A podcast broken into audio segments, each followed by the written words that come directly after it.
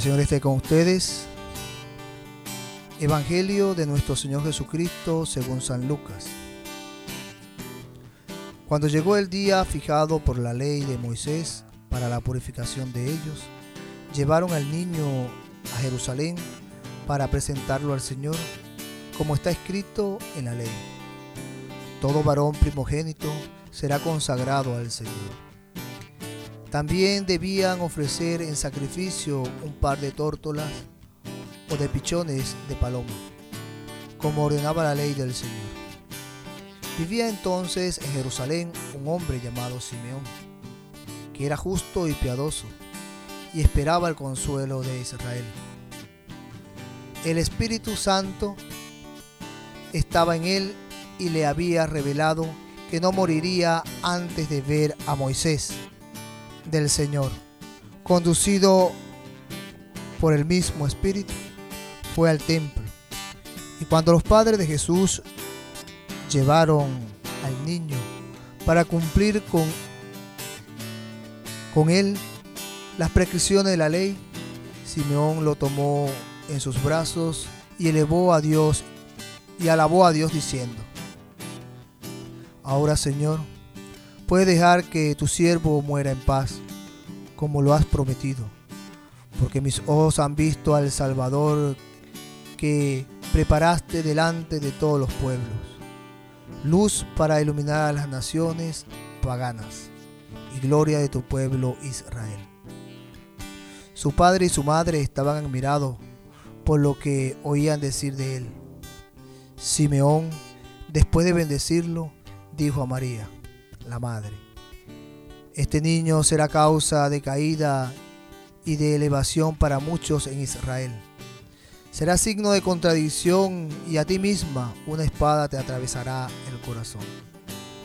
Así se manifestará claramente los pensamientos íntimos de muchos.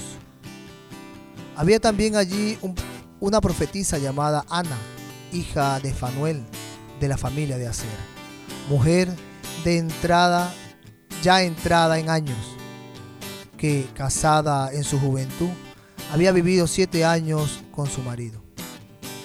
Desde entonces había permanecido viuda y tenía 84 años. No se apartaba del templo, sirviendo a Dios noche y día con ayunos y oraciones. Se presentó en ese mismo momento y se puso a dar gracias a Dios. Y hablaba acerca del niño a todos los que esperaban la redención de Jerusalén. Después de cumplir todo lo que ordenaba la ley del Señor, volvieron a su ciudad de Nazaret, en Galilea.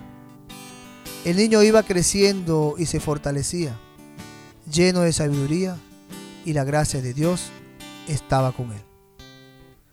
Palabra del Señor. La semana pasada el, evangelista nos situaba en el anuncio de Jesús de reino y el llamado de los discípulos. Hoy conmemoramos el día en que Jesús fue llevado al templo de Jerusalén a los 40 días de su nacimiento, como indica la ley para todo primogénito varón.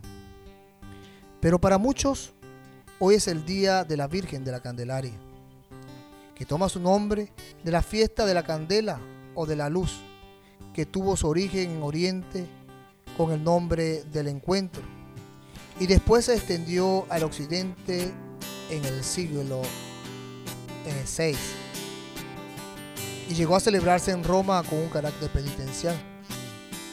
En Jerusalén se celebra con una procesión con velas encendidas hasta la Basílica de, de la Resurrección en Santo Sepulcro. Pero ahora hay que ver eh, cómo se llega a esta celebración. Hay que tener en cuenta que nuestra iglesia siempre ha tratado de evangelizar a los pueblos, evangelizar estas fiestas paganas, las fue convirtiendo en una cosa que, nos inspirara más bien respeto al verdadero Dios, eh, espiritualidad al verdadero Dios. Y es por eso que muchas fiestas que hoy encontramos, como el 25 de diciembre, el nacimiento de Jesús, la Epifanía, son eh, fiestas que, eran paganas y, se, y las convirtieron o, se, se, fue evangelizado ah, al catolicismo, al cristianismo. También la presentación del niño se da en este contexto y el Papa Gelasio I prohibió y condenó en el año 494 una fiesta que se venía haciendo eh, totalmente pagana, que es la fiesta Lupercales, considerada una celebración eh, pagana. Ahí cabe eh, decir que, esto está tomado de, sí, de la mitología, de las tradiciones romanas. Esta tradición dice que el fauno luperco toma forma de loba, Luperca, y es la que eh, amamantaba a Rómulo y a Remo, los que fundaron, eh, lo que dice la historia, que fundaron a, a, Roma. Y se daba un culto a él totalmente, un culto eh, pagano. El Papa, como lo dije ya, Gelasio I, sustituye esta fiesta por la fiesta de la presentación, en recuerdo del pasaje bíblico de la, presentación del niño Jesús en el templo de Jerusalén. Lucas, eh, lo que leímos hoy en Lucas 22, 2 del 22 al 39. Y la purificación de la Virgen María después del parto, para, cumplir con la prescripción de la ley del Antiguo Testamento. También lo podemos encontrar en Levítico 12. La fiesta de la Candelaria se conoce y se celebra con diversos nombres.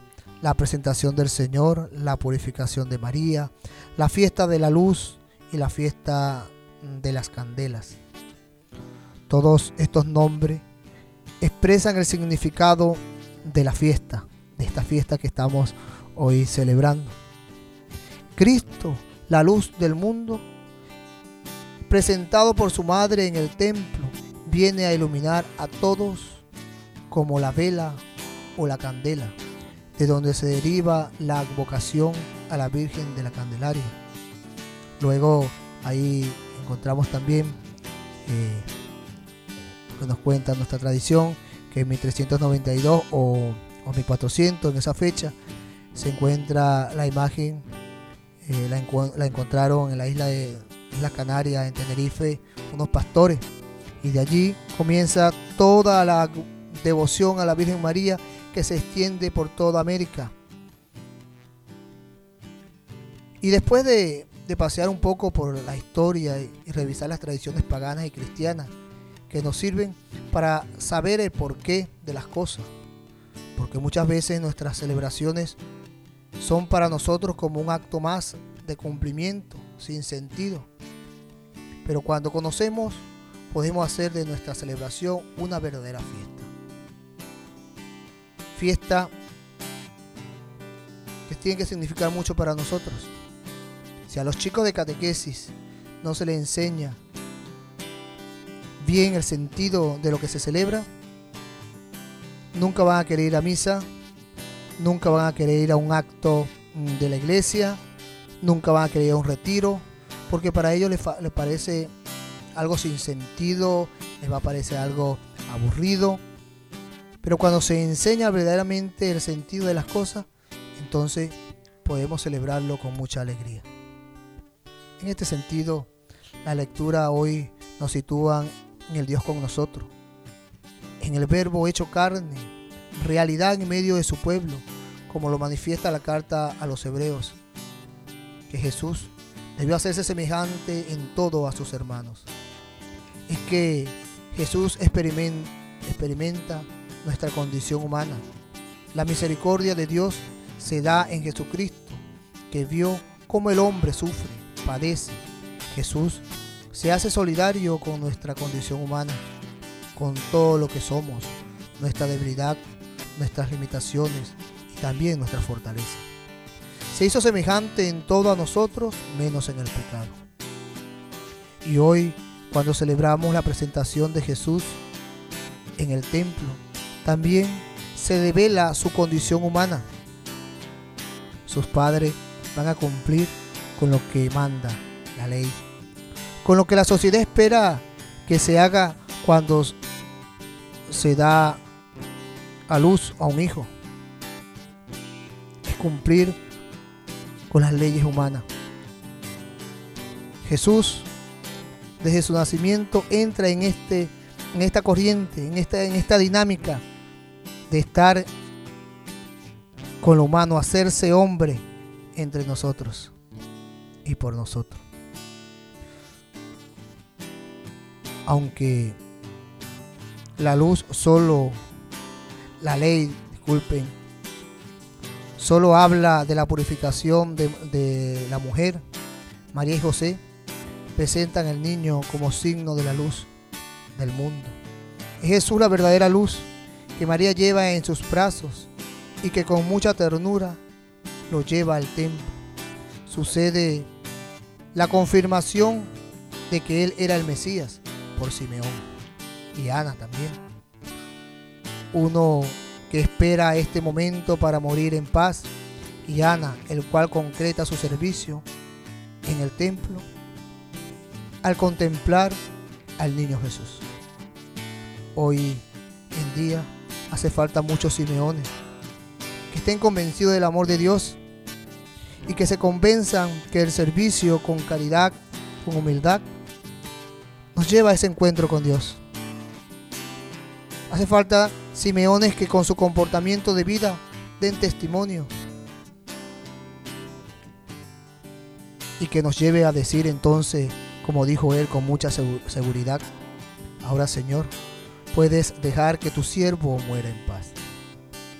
Y esto solo se puede decir cuando nuestra vida está configurada con nuestro Señor, con nuestro Maestro. Estamos seguros de su amor. Y estamos seguros de su amor, mejor dicho.